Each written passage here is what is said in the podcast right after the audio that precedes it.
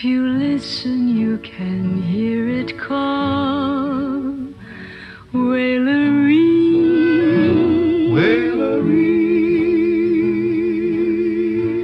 There is a river called the River of No Return.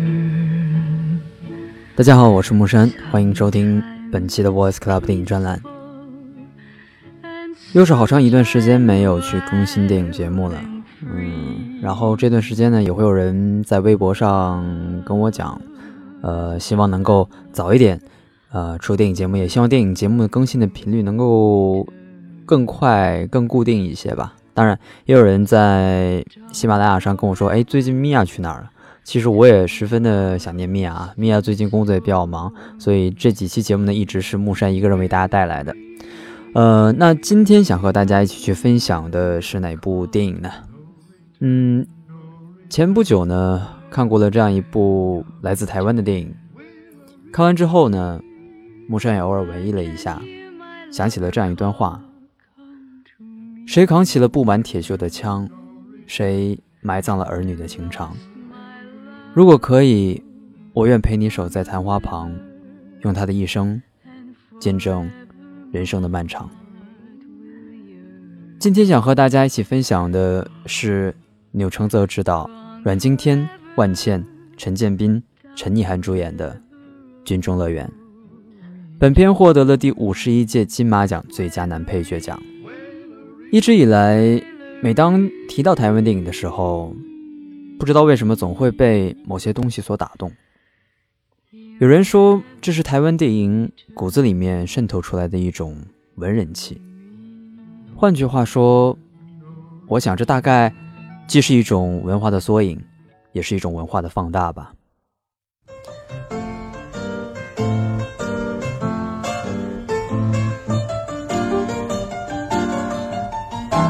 说到这儿呢，很多人会想到大陆的电影。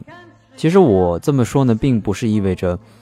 嗯，说大陆电影没有文化呀，只是木山有的时候觉得，在大陆电影当中，有文化的大陆电影人极少会被推到公众面前。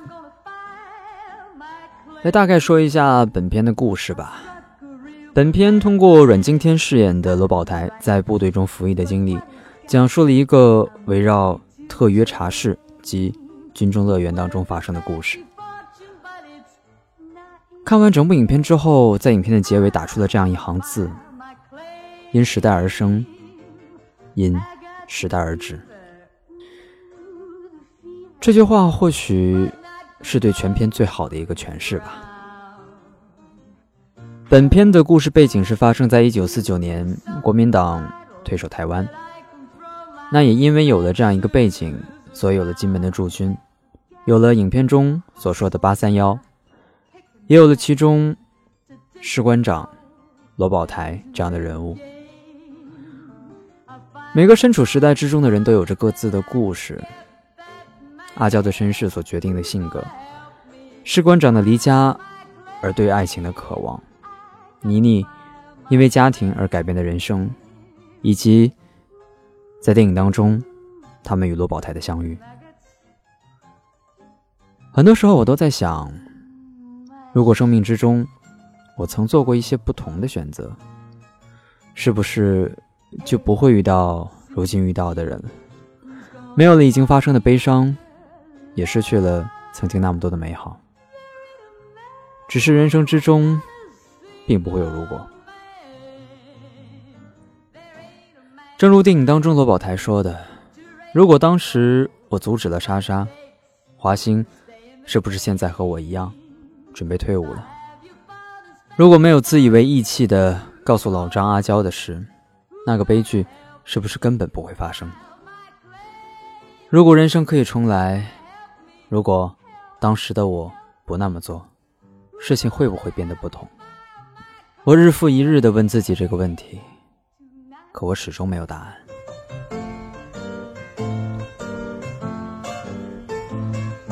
在部队当中。被老兵欺负的华兴与八三幺的莎莎私奔了，离开了金门，从此杳无音信，留下独自喝着橙汁汽水的罗宝台。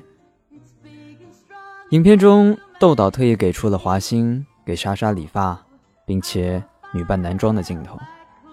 或许正如佛家所讲，剪断发丝，意味着与过去的诀别。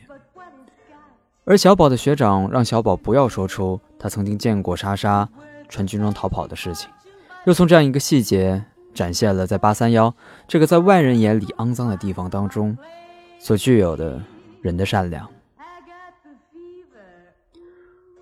都说电影里面会有反派，但此片当中，无论是粗野的大兵，还是这些以卖身为生的妓女，他们所面对的反派，是他们所处的时代。而时代之中，每个人又都是那么的渺小。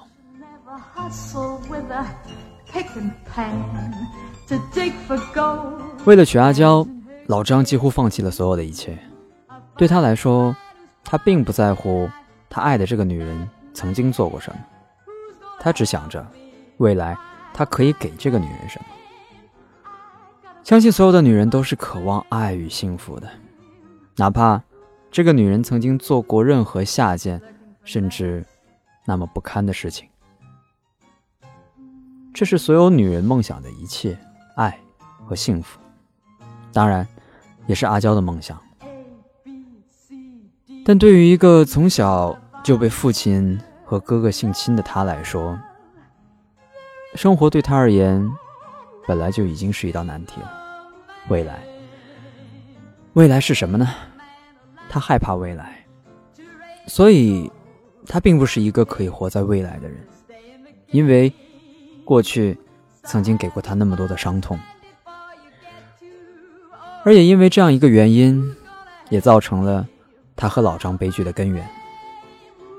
想起了老张在参加老乡婚礼时，看到新人拜堂时所流露出的亲线，那是一个平凡的人，对于家庭。对于幸福的一种渴望，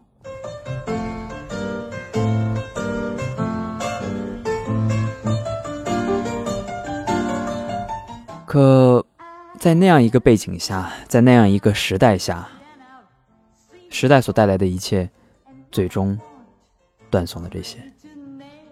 罗宝台作为一个旁观者，见证了每一幕悲剧的发生。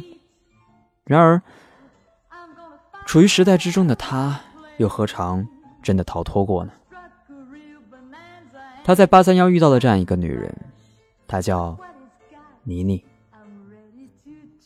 但相遇有时候并不意味着有什么结果。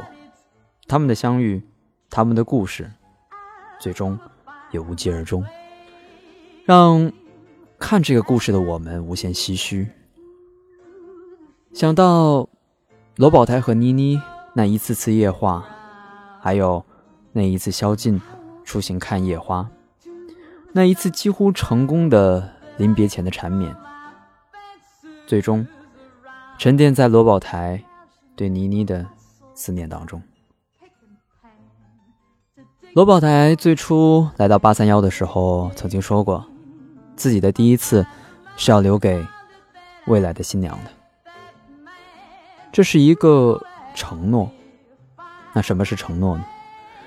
妮妮对罗宝台说：“承诺是留给自己的。”这样一句潜台词，也同样留在了罗宝台离开后独自躺在床上的妮妮的特写画面当中。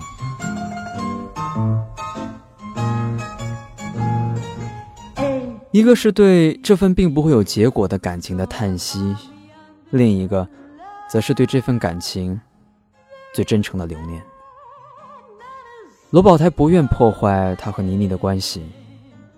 性，说白了，它无非是一种工具，一个道具。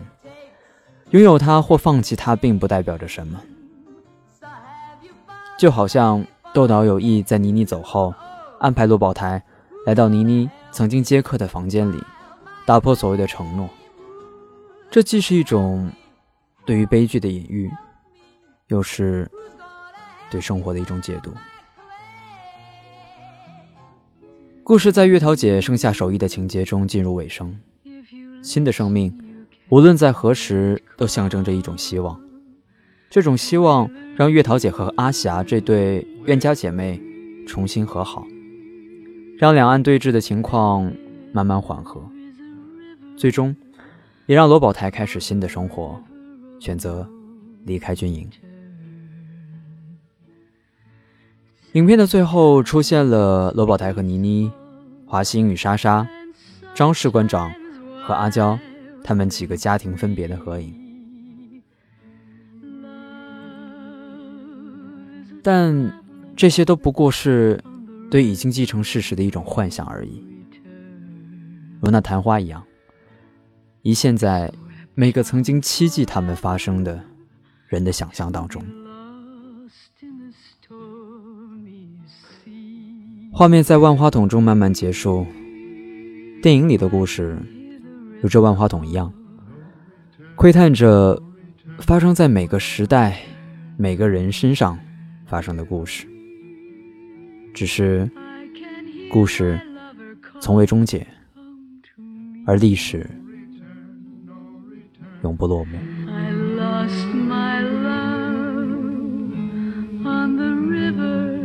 豆导的作品。从 manga 到爱，再从爱到这部《军中乐园》，会发现这是一个导演人慢慢成熟的过程。当然，其实有的时候再去看《军中乐园》的时候，会想到 manga，因为 manga 其实讲述的也是一群人归于一个时代的故事。虽然都是讲述在大时代当中人的故事，但这部《军中乐园》相比 manga 来讲，明显。无论从节奏上，还是故事的把握上，支线情节的掌控上，都好过很多。正如我在微博当中说的那样一句话：豆导的作品日渐成熟，而万茜通过这样一部作品，也展露出她作为女神的一面。而陈建斌的演技更是让人觉得他这个最佳男配得的是当之无愧。而看到阮经天。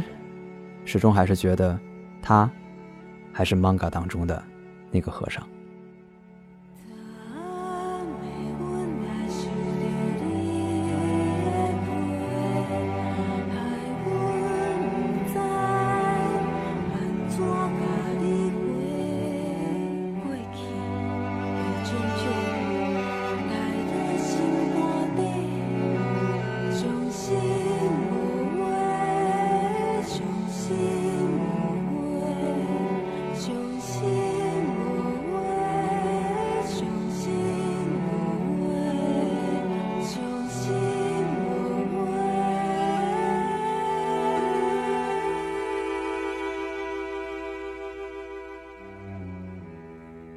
今天还听到有人在讲，可能提到文艺范儿，说起台湾电影，大家会想起侯孝贤；说到香港电影，大家会想到王家卫。但是大陆电影会想到谁呢？可能在我脑海当中，只会留下一个人的名字——姜文吧。好久没和大家闲聊了，在影片的最后呢，也和大家扯了两句。《军中乐园》这样一部电影呢，看完之后，真的会给每个不同故事的人一种不同的感受。虽然我们并不是出生在那个年代，也没有感受过那个年代所带给我们的一种经历，但是我相信，关于爱情，我们都有各自共同的经历吧。以上这些就是本期的节目，我是木山，欢迎下期继续收听。